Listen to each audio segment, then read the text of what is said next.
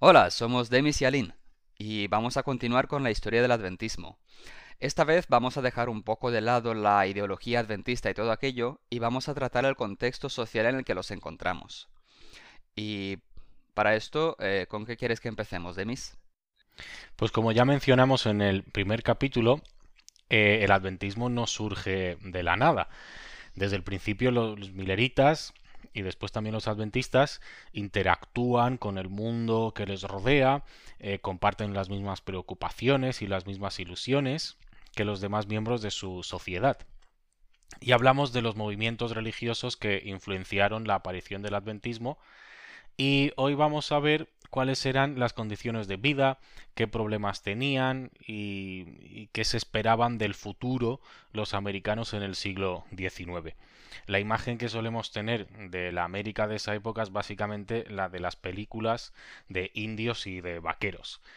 Pero aparte de ese salvaje oeste americano famoso, había otra América en la costa del Océano Atlántico habitada por inmigrantes europeos con sus ciudades, con centros industriales, incluso con pequeñas granjas rurales, y en ese mundo es donde vivían los pioneros del adventismo. Y ese mundo no era ni mucho menos un mundo ideal. Había un escritor que se llamaba C. P. Snow que decía algo así como que ningún ser humano con dos dedos de frente, no elegiría vivir en ninguna época pasada sin estar seguro de nacer en el seno de una familia muy rica, de tener una salud excepcional y de poder aceptar estoicamente la muerte de la mayoría de sus hijos. Vale, pues menudo optimismo. Lo primero de lo que vamos a hablar, eh, tengo aquí apuntado, es que vamos a hablar de la salud de la gente que vivía en esta época, eh, de la que ya haces mención en esa introducción. Eh, ¿Cómo pintaba la salud de esta gente, Demis? Pues bastante regular, la verdad. Para que nos hagamos una idea, la esperanza de vida en América en 1800 era de tan solo 32 años. En 1850 aumenta a 41 años, en 1900 aumenta a 50 años, mientras que hoy en día es de casi 80 años. Bueno, una pequeña aclaración sobre el tema de la esperanza de vida es que es la longitud de la vida media de toda la población, incluyendo niños. Claro, como más o menos el 40-50% de los niños se morían antes de llegar a la edad adulta, eso baja muchísimo la media. Si eras de la mitad de los niños con suerte que llegaba a los 15 o 16 años, probablemente podías llegar a vivir hasta los 60 o 70, aunque seguía siendo muy fácil morirse por cualquier tontería, desde un catarro hasta un arañazo que se te infecta. Claro, no es que la gente estuviera simplemente predispuesta a morir más joven que ahora, sino que las circunstancias pues eran menos favorables tanto en la infancia como a lo largo de la vida en general. Primero hablemos de la alimentación. Los ricos se pasaban con la carne, con los azúcares y con las especias, mientras que los pobres comían poco y comían mal. En general se despreciaba la fruta y la verdura, sobre todo en estado crudo, y la comida se procesaba en condiciones poco higiénicas y no existía la refrigeración. Por otro lado, la gente se lavaba poco o casi nada. En 1850, en Nueva York existían 1.500 bañeras con una población de 600.000 habitantes. No existían los baños y la gente utilizaba en pleno Nueva York las letrinas. Imaginando lo que significaba tantas letrinas juntas en un espacio urbano con tanta concentración de gente. Imaginaos cómo debía oler eso. Un periódico de la época decía que la mejor palabra... Espera, espera, espera, espera. He echado cuentas, ¿vale? 600.000 habitantes, 1.500 bañeras. Es una bañera para 400. ¿Vale? Dios mío una bañera para 400 personas, cada 400 personas. Que no significa que la, que la usaran las 400 personas. Sí, eso es lo peor. Un periódico de la época decía que la mejor palabra que definía la ciudad de Chicago en este caso era apestoso. Decir, que olía mal simplemente es limitarse a algo finito. La peste de Chicago es infinita y asquerosa hasta lo inimaginable. Eso hacía, por ejemplo, que las aguas del subsuelo se infectasen fácilmente con tanta concentración de fecales. No existía el saneamiento ni un sistema de recogida de basuras. Entonces, todos los desechos acababan simplemente en la calle. En Nueva York existían miles, miles de cerdos que paseaban por las calles comiéndose la basura. Además, el transporte se hacía a caballo. Los cerdos y los caballos también defecan en las calles. Los caballos depositaban cada día unas 1.200 toneladas de excrementos y unos 240.000 litros de orina. Madre mía, menos mal que esto lo estamos grabando antes de la cena, así que no vengo con el estómago lleno. Pero, a ver, ¿por qué tenían cerdos en la ciudad? O sea, entiendo lo de los caballos, porque el transporte y todo eso, pero cerdos, o sea, ¿a quién se le ocurre? Pues, pues no sé si los tenían intencionadamente para comerse la basura de la calle o por alguna otra situación que se les fue de las manos y acabaron llenando la ciudad de cerdos. En fin, esta mezcla de basura y desechos humanos y animales hacía que las calles apestaran constantemente. Y en verano, cuando todo ello se secaba, se convertía en un polvillo que todo el mundo tenía que respirar. También tenemos que decir que la gente acostumbraba a escupir en la calle frecuentemente y que no existían los insecticidas, lo que hacía que abundaran las moscas, los mosquitos y las cucarachas. No. O sea, no. Hay cosas que se pasan de la raya. O sea, con las cucarachas ya no. O sea, no se puede vivir ahí. No, no entiendo por qué. Una mala alimentación. La falta de higiene y las condiciones deplorables de las ciudades hacía que fuera muy fácil enfermar y que las epidemias se extendieran con rapidez. Una epidemia mató un año, por ejemplo, 5.000 5.000 de los 40.000 habitantes de Memphis. En Nueva Orleans murieron casi 8.000 personas en una epidemia en 1853 y en Nueva York podían morir unas 3.000 personas por una simple ola de calor como sucedió en el año 1896. Vale, pues si me lo pintas así, yo me voy a vivir al campo, ¿vale? Que le den a la ciudad. Ahí en el campo por lo menos no hay cucarachas, ¿no? Bueno, podríamos imaginarnos que la vida rural fuera diferente, que los americanos rurales vivían todos en una hermosa casa de la pradera rodeada por un jardín de rosas y césped. Pero no, las granjas estaban rodeadas, igual que en las ciudades, por un suelo que se encharcaba cuando llovía, de estiércol y basura donde abundaban las moscas, los gusanos y los piojos. Y lo peor es que cuando te ponías malo, poco podías hacer. La medicina también era muy precaria y los hospitales más que lugares donde curarte eran simplemente sitios a los que ibas a morir. No existían, por ejemplo, las anestesias y cuando tocaba amputar una parte del cuerpo, como en las guerras, lo que se apreciaba de un buen médico era que simplemente fuera rápido cortando. Lo suyo era cortar una pierna en unos 40 segundos. Ah. Las enfermeras, por ejemplo, eran mujeres que cumplían penas en los hospitales para evitar las prisiones y los médicos realizaban cursos de unos ocho meses antes de empezar a ejercer. Cuando un tal Charles Eliot propuso hacer un examen escrito para graduarse en medicina, se rechazó su petición porque la mayoría de los estudiantes de medicina no sabían apenas escribir. O sea que, si lo he entendido bien, estaban bastante peor de lo que están ahora los países más pobres del mundo, ¿no? Sí, efectivamente. Podemos hablar también de la, de la educación, que no estaba mucho mejor que la salud. El sistema educativo también era bastante penoso. Las escuelas eran pocas, estaban abarrotadas, no tenían casi material didáctico, papel, lápices, pizarras, etc. Los profesores apenas tenían formación y se los elegía más por su fuerza y su capacidad física para mantener el orden que por sus conocimientos. Las clases también eran espacios sucios y mal ventilados. Para hacernos una idea de la mentalidad de esa época, vamos a contar una anécdota. Había un reformador social llamado Horens Mann, que fue a un colegio y propuso instalar unas letrinas en el patio del colegio y se le contestó que había suficientes árboles para que los niños se escondieran tras ellos. Y cuando propuso también cambiar el único vaso con el que todos los niños tomaban agua con vasos individuales, se le contestó que era una medida muy poco democrática. Poco democrática, ¿por qué? O sea, no. Eso último no lo entiendo. No. No dan ninguna, ningún razonamiento o. Aquí no sé qué contestarte. Porque yo me, yo me quedé igual cuando lo leí, no entiendo el, argumento.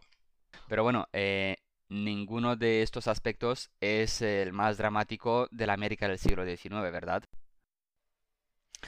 Hay un aspecto de la sociedad americana que hoy en día nos resulta espeluznante.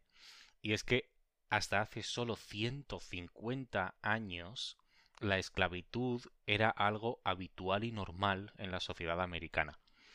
Pero es verdad que no todos los americanos veían con buenos ojos la esclavitud. Esta predominaba en los estados del sur, mientras que en los del norte ya por aquel entonces era vista como una práctica bárbara, inhumana, incluso pecaminosa. Los estados del norte eran urbanos, como ya dijimos antes, industriales, mientras que los del sur dependían de una economía agraria, y en este tipo de economía la mano de obra esclava tenía un papel fundamental. El tema de la esclavitud dividía a los americanos en dos bandos opuestos, los que la consideraban legítima y los que la veían como inaceptable. Los del norte y los del sur. Incluso las iglesias se empezaron a dividir. Había cristianos que que veían la esclavitud como algo bíblico, totalmente legítimo, mientras que otros creían que era totalmente opuesto a un evangelio que predica un Dios que nos ama a todos por igual, dio su vida por todos nosotros, etcétera, etcétera. Se formó una iglesia metodista del norte y otra del sur. Y lo mismo sucedió con la iglesia bautista los bautistas del sur siguen siendo hasta hoy en día eh, una de las denominaciones más fuertes e influyentes, incluso las más famosas y conocidas de los Estados Unidos. Esto ponía en serio peligro la unidad nacional entre los estados del norte y los del sur. Por ello, en los años 1850 se llegó a un compromiso que obligaba a los americanos del norte a no ofrecer refugio a los esclavos que huían del sur y a ayudar en su captura. Y esta ley se llamaba Ley de Esclavos Fugitivos. Y produjo obviamente una gran indignación que pocos años después llevaría a la famosísima Guerra Civil Americana. Creo importante mencionar que la esclavitud, por un lado, es algo así como el pecado original de Estados Unidos, pero no era realmente parte de la idea original de Estados Unidos como país. Eh, fue más bien una cosa heredada. Cuando aquello eran colonias inglesas, algunas de las colonias estaban construidas económicamente en torno a la explotación de algodón, tabaco, azúcar, etc. Eh, cosas que solo se podían producir a un precio competitivo con esclavos.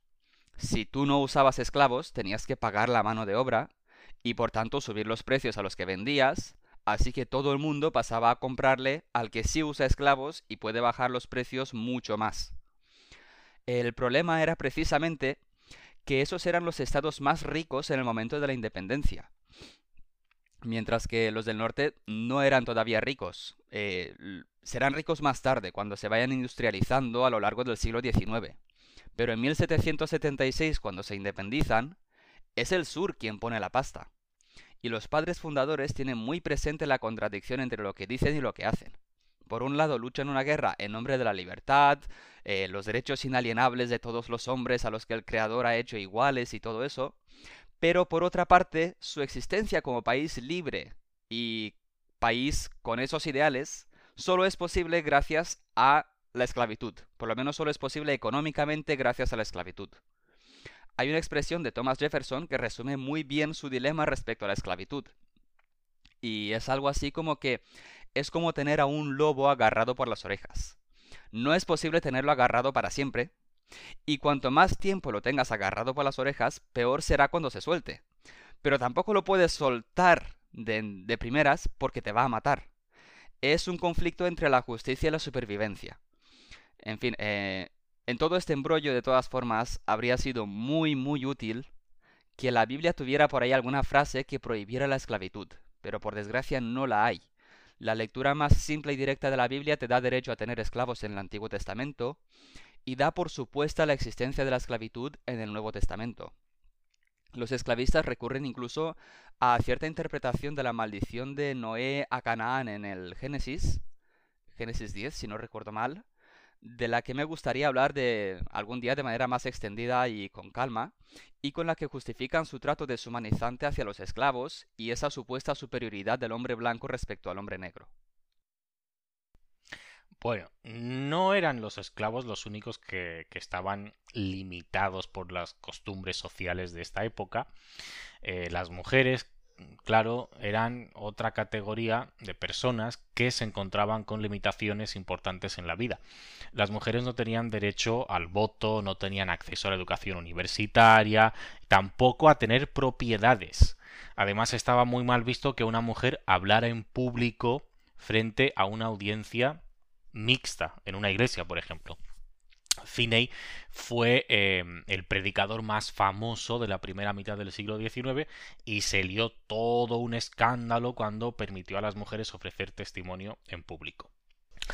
Hay un aspecto eh, social menos conocido de la América de esa época, pero muy interesante y muy relevante para nuestra historia, y es que los americanos desarrollaron un sentimiento nacional parecido a lo que hoy en día llamaríamos xenofobia o rechazo a lo no americano, entre comillas. Y lo americano era lo blanco, racialmente hablando, y lo protestante desde el punto de vista religioso. Así que los principales afectados por esta mentalidad eran los inmigrantes europeos, irlandeses y alemanes, por ejemplo, sobre todo, que pese a ser de raza blanca, eran de religión católica. Sí, eso es algo que ahora no acabamos de concebir. Pero blanco significaba no solo ser blanco de piel, sino ser protestante. Blanco significaba lo que se llama a veces el acrónimo WASP, White Anglo-Saxon Protestant. Hasta el día de hoy la mitología de Estados Unidos como nación cuenta que en su origen eh, pues están los puritanos que huían de la persecución religiosa de Europa a bordo del barco Mayflower y que establecieron la primera colonia en lo que hoy es Estados Unidos y que cuando consiguieron cumplir un año de supervivencia, tuvieron una cena pacífica y amistosa con los nativos para celebrarlo. Y de ahí la fiesta nacional que se celebra hasta hoy en día de Thanksgiving o Acción de Gracias. La historia no va exactamente así con los nativos, pero bueno, es con lo que ellos se identifican. Bueno, ¿y cuál era el problema? Pues es que en esos años, en Europa, todavía predominaban lo que llamamos monarquías absolutistas. Y esas revoluciones liberales apenas empezaban a tener cierto éxito. No hace falta más que recordar un poco pues las clases de historia de España de segundo de bachiller con todas esas revoluciones y vueltas a la monarquía absolutista y vueltas a la revolución y tal. Mientras que los Estados Unidos llevaban ya unas cuantas décadas siendo un país mm, democrático, por lo menos mucho más democrático de lo que lo eran en Europa. Y pensaban que la Iglesia Católica y los católicos servían como agentes secretos cuya finalidad era derrocar a la joven democracia americana y acabar con el protestantismo. Porque en general, en Europa, la Iglesia Católica solía apoyar a las monarquías absolutistas y a eso que llaman el antiguo régimen. Y condenaban a los liberales y a las ideas progresistas porque eran anticristianas y tal. Los católicos eran un poco, en esa época, como lo iban a ser más tarde los comunistas en el siglo XX. eran los representantes de ese otro régimen vigente en Europa y opuesto al de América, al americano. Y a medida que las guerras, las revoluciones frustradas, las hambrunas asolaban Europa, más y más alemanes e irlandeses emigraron a América y más aumentaba este sentimiento que llamamos nativismo y ese conspiracionismo de los americanos. Ahora que vivo en Irlanda, tengo que mencionar esto en este momento o me echan del país. En esta época, en los años 1845 a 49, en Irlanda hubo una hambruna, eh, una de las hambrunas más terribles de la historia. En breve, todos los, mm, lo que pasó es que todos los irlandeses vivían a base de patatas. Eh, en un año un parásito se cargó todas las patatas y empezaron a morir de hambre. Irlanda tenía en ese momento 8 millones de habitantes. Un millón murieron y dos millones emigraron, sobre todo a Estados Unidos. Lo que quedó tras la Gran Hambruna era un país en ruinas, cuya población siguió bajando a causa de la emigración hasta 1950, es decir, durante los siguientes 100 años, hasta llegar a 4,2 millones en 1931. A día de hoy, eh, hay 5 millones de habitantes en Irlanda, es decir, que aún no se han recuperado en términos de población desde la Gran Hambruna hace 150 años.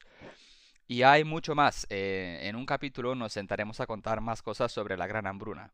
De momento voy a cerrar el paréntesis y volvemos a lo nuestro. Eh, pensad que Estados Unidos tenía en este momento alrededor de 15 millones de habitantes. Así que que te lleguen de la nada 2 millones de personas casi de un año para otro, bueno, en cuatro años, pero es muchísimo. Eh, Eso solo de Irlanda, pero venían también de otras partes. Polacos, alemanes, italianos. Exacto. Eh, pero pensemos, solo de Irlanda dos millones, más lo que viniera de otra parte, es que es un, es un desafío enorme. Eh, es, imaginaos que España llegan en, de repente, en cuatro años, seis millones de inmigrantes nuevos que vienen de una religión y una cultura distintas de la que una religión de la que además ya tienes esas sospechas que mencionabas antes, encima vienen con cero dinero, hambrientos, mucha pasión por la cerveza y, otras expectativas de, vida. Es que en España si pasara algo así, Vox ganaría una mayoría en las siguientes elecciones. La gente se, se vuelve enseguida muy opuesta a la inmigración en esas situaciones. Bueno, pues efectivamente todo esto dio lugar a verdaderas atrocidades cometidas contra los católicos, como la quema de iglesias, de escuelas, de monasterios, violencia callejera, dando lugar a un fenómeno que se conoció como anticatolicismo. No es que los católicos fueran precisamente los más inocentes y tolerantes a lo largo de la historia, pero esta vez realmente les tocó a ellos ser las víctimas.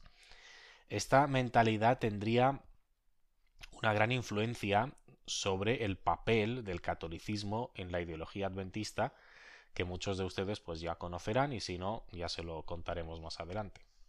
Por cierto, otro detalle que creo que vale la pena mencionar es que el Ku Klux Klan esos señores que se hacían capuchas con sábanas y aterrorizaban a la población negra en los estados del sur, no la tomaban solo con los negros, eh, también les hacían lo mismo a los católicos. Hoy en día eh, los americanos siguen pagando el precio de estos pecados originales de alguna manera, y es un país con problemas muy profundos por los conflictos raciales. Eh, esto ya no pasa tanto con los católicos, y personalmente creo que se debe a que en el siglo XX el secularismo llamó a la puerta, el gran enemigo fue durante el siglo XX el comunismo, como bien decías antes, que era ateísmo, el comunismo es ateísta por naturaleza, y de alguna manera todos los religiosos tuvieron que unirse para luchar contra un enemigo común, que, era ese ateísmo. Sin embargo, eh, no parece haberse encontrado todavía ese enemigo común frente al cual las distintas razas de Estados Unidos puedan unirse de verdad y poner a un lado sus diferencias. Y bueno, creo que hasta aquí es lo que da de sí el tema del nativismo. Eh, ¿De qué otro tema quieres que hablemos en todo esto? Pues hay otro concepto, eh, bueno, al que estamos volviendo constantemente, y estamos siendo un poco pesaditos ya, que es el del milenarismo que no milerismo. Esa ideología según la cual la segunda venida de Cristo eh, sería precedida por un milenio de prosperidad y perfección. Esto tiene algunas bases en ciertos textos de Apocalipsis, como ya hablamos en capítulos anteriores. Pero el milenarismo no fue importante solo en materia de religión, también fue decisivo en materia de progreso social. Los primeros americanos eh, inspirados por estas expectativas y convicciones cristianas, creían que América tenía un destino y una razón de ser, la de crear una sociedad que reflejara el cielo en la tierra, eh, una nación ejemplar para el resto de la humanidad, eh, la nación que debía allanar el camino de la emancipación moral y política del mundo y tal. Y ellos partían de unas premisas iluministas muy positivistas, según las cuales el ser humano poseía una naturaleza inocente, infinitamente perfeccionable, mediante las reformas sociales y los, distintos experimentos políticos que, que se proponían. ¿Os acordáis de Wesley? del que hablamos y su perfeccionismo, pues los perfeccionistas no creían solo que ellos podían ser perfectos, sino que las sociedades podían llegar a ser perfectas.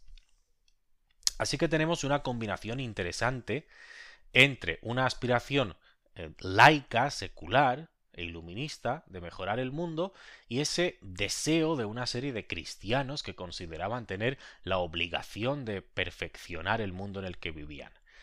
Y por todo ello hablamos de una de las épocas más interesantes de, de la historia. Hay un autor, un tal Henry Steele, que lo describía más o menos así.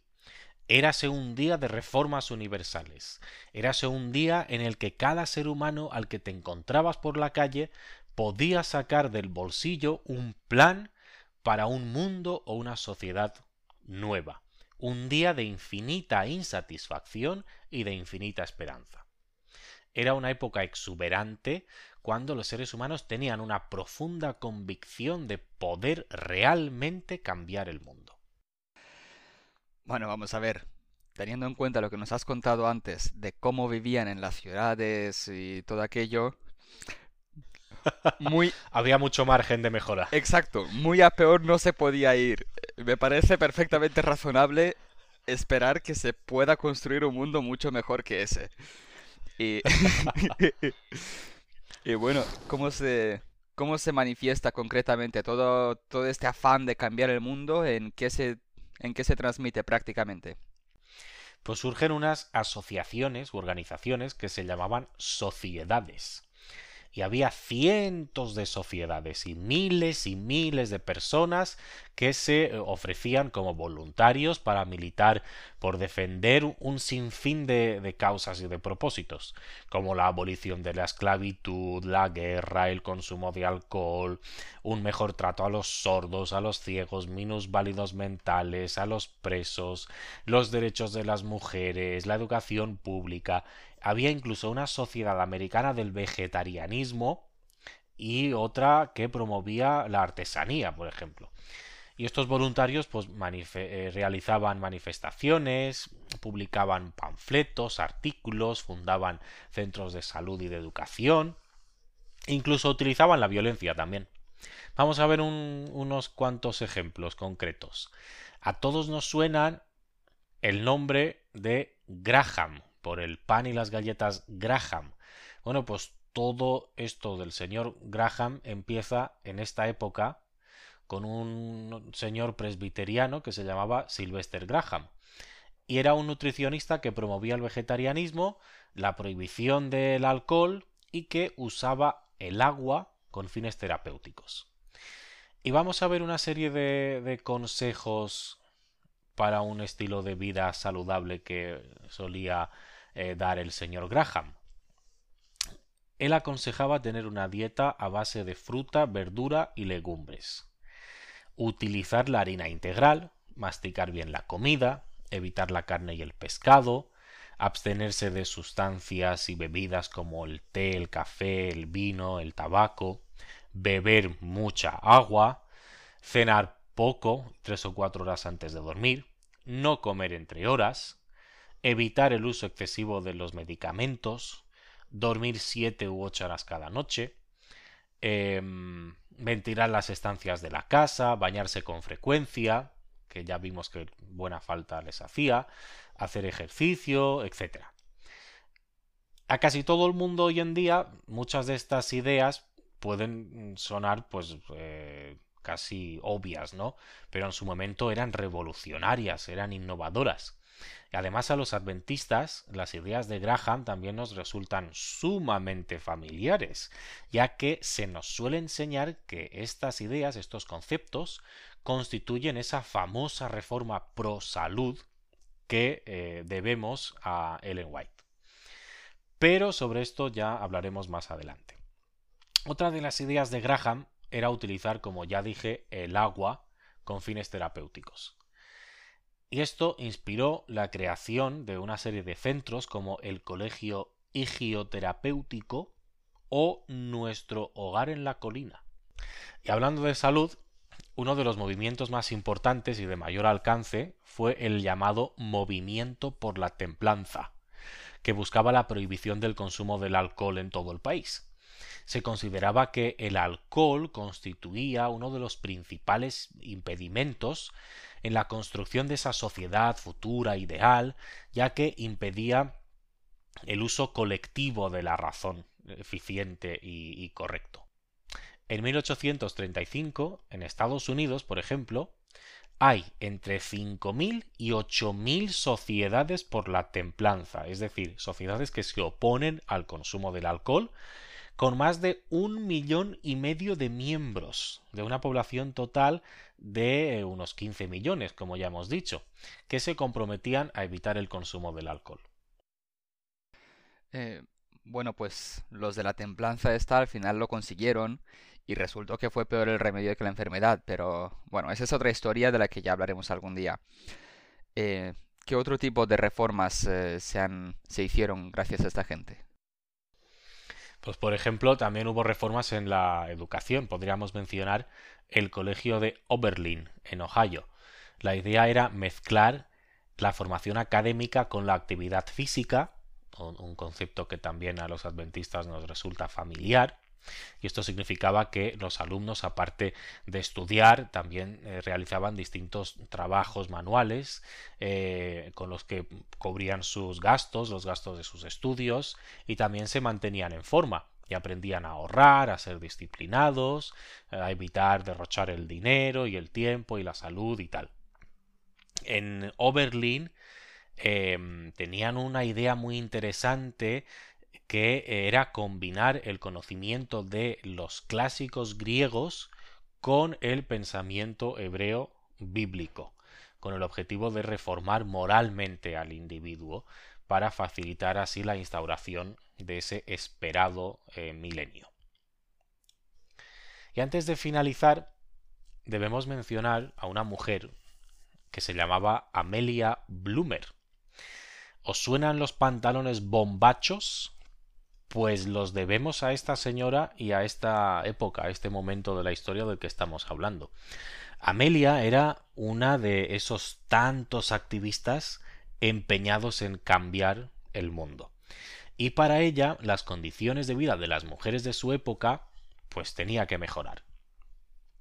Llevaba un periódico dedicado a las mujeres, participaba en el movimiento por la templanza, en el que por cierto participaban muchísimas mujeres, y se manifestaba por el derecho eh, a votar.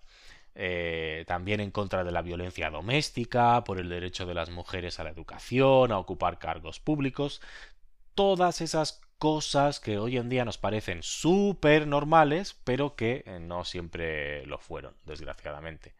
Lo más curioso era su indignación por la ropa de moda de su época. Todos tenemos en mente la imagen de esas mujeres del siglo XIX con una cintura súper delgada y con unos enormes vestidos hasta el suelo. Bien, pues esas cinturas tan delgadas se conseguían con unos apretados corsés que estrangulaban los órganos internos e impedían una adecuada respiración por lo que debilitaban el organismo y a la larga generaban distintas enfermedades y tal. Imaginaos además lo que suponía llevar esos vestidos tan largos por esas calles llenas de basura y excrementos que describimos anteriormente. Uy, pues ¿sabes de qué me acabo de acordar ahora que lo has dicho? Y esto no, no lo teníamos apuntado. que en... Tú no has visto Piratas del Caribe, ¿verdad? No. Pues... Para variar. pues en el principio a una de las protagonistas su padre le regala uno de estos vestidos que tú cuentas aquí. Y es súper gracioso porque viene un tío de estos súper estirado, ¿sabes? Que viene a pedirle la mano a su padre, no sé qué, no sé cuántos, y está hablando con ella eh, arriba de una torre. Y la está aburriendo, básicamente. Y hay un momento que él está girado hacia mirando al mar, a la nada, y va hablándole a ella, pero sin mirarla. Y ella empieza a faltarle el aire y se desmaya y se cae. se cae al mar desde la torre. y él ni se da cuenta, ¿sabes? De qué ha pasado. ¿Qué ha pasado? Él no ha visto nada. Llevaría el corsé Claro, Llevaría el corsé muy apretado. Claro, ella lo dice, eh, y, y este corsé, dice su padre, es la última moda en Londres. Y ella, que las londinenses, ¿qué pasa? ¿Que han aprendido a no respirar? ¿O esto como, esto como va? y nada, al final la salva el pirata y no sé qué, y a partir de ahí empieza, empieza la historia. Y es un momento muy gracioso, muy divertido. Te recomiendo la peli, es, es muy divertida. Y recuerdo también haber leído que era un problema esto de los vestidos por el riesgo de incendios porque en los interiores todo se iluminaba con velas y, con fuego, con la chimenea. Y cuando alguna tenía la mala pata de acercarse demasiado al fuego o no prestar atención y se prendía el vestido, no había manera de quitarle todo aquello a tiempo. Y una cantidad sorprendentemente alta de mujeres morían quemadas vivas en esos vestidos, que me parece muy muy triste. Y bueno, ese es el, detalle macabro de lo, lo malo que era ser mujer en casi cualquier tiempo del pasado. Pues uh, Amelia propone utilizar unos pantalones bombachos, como los llamaríamos, inspirado en los pantalones turcos con una falda mucho más corta por encima. Bueno, pues fue un fracaso total. Imaginaos el aspecto de, su traje, resultaba eh, ridículo y la gente se burlaba de las pocas mujeres que se atrevían a utilizarlos. Sin embargo, a largo plazo eh, las modas sí que fueron cambiando y poco a poco las mujeres conquistaron no solamente eh, una indumentaria más saludable, sino también casi todos los derechos por los que empezaron a luchar mujeres como, como Amelia. Y todo esto que tiene que ver con el adventismo pues los adventistas participaron de pleno en todos estos movimientos, como vamos a ver en los siguientes capítulos. La salud, la educación, la higiene se convirtieron para ellos no solamente en unos valores seculares simplemente, sino en doctrinas religiosas distintivas muchas veces de, lo, de los adventistas. Y ya ahora finalizando, eh, tenemos que mencionar de nuevo a George Knight, ese autor que mencionamos en el primer capítulo, porque muchos de los datos y ejemplos de este capítulo los debemos a uno de sus libros, Ellen White's World, A Fascinating Look at the Times in Which She Lived. No hace falta que digamos nada más, podemos acabar así y ya está.